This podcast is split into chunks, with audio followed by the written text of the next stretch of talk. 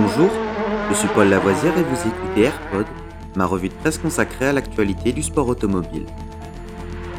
Good afternoon, ladies and gentlemen. This is Billy McCluskey from Palm Springs reporting for Embassy Sports of America. 20 seconds to the start of the 31st Formula race. And I have to spend the afternoon here in California.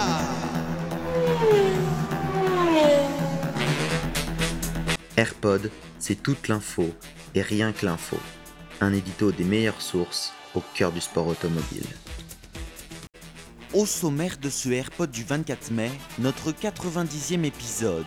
Formule 1, un doublé en ébullition, Verstappen énervé, Perez rappelé à l'ordre par Horner. Pour Red Bull, rien n'a en effet marché comme prévu. Problème avec le DRS, frayeur au virage numéro 4 causé par un vent arrière, Horner n'avait de cesse de charger la barre qu'après le Grand Prix d'Espagne.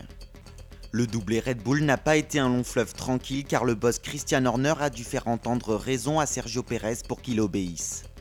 Malgré cela, Sergio Pérez s'est classé deuxième et Red Bull a donc réalisé un carton plein, ce qui justifie pleinement sa prise de pouvoir au championnat du monde constructeur pour 26 points devant Ferrari, 195 contre 169.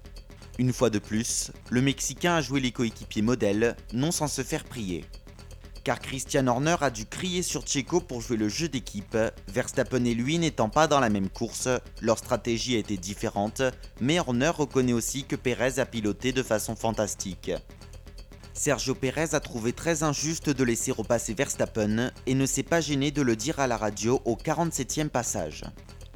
À l'arrivée encore, il en avait trop gros sur le cœur pour en rester là, en confirmant qu'ils devront en parler. Le point de vue de l'équipe Red Bull était différent car pour eux, il n'y avait pas à prendre de risques, Max Verstappen était deux secondes plus rapide. Pas de polémique à l'horizon donc.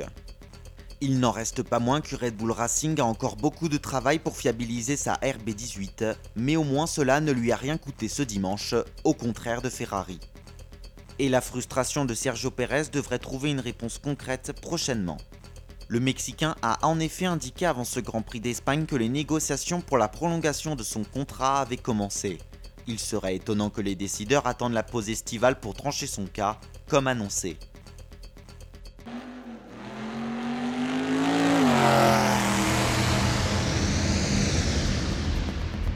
Cet épisode de Rallyfan est fini pour aujourd'hui. Vous pouvez retrouver Rallyfan sur YouTube et sur toutes les applications de téléchargement de podcasts. N'hésitez pas à vous abonner.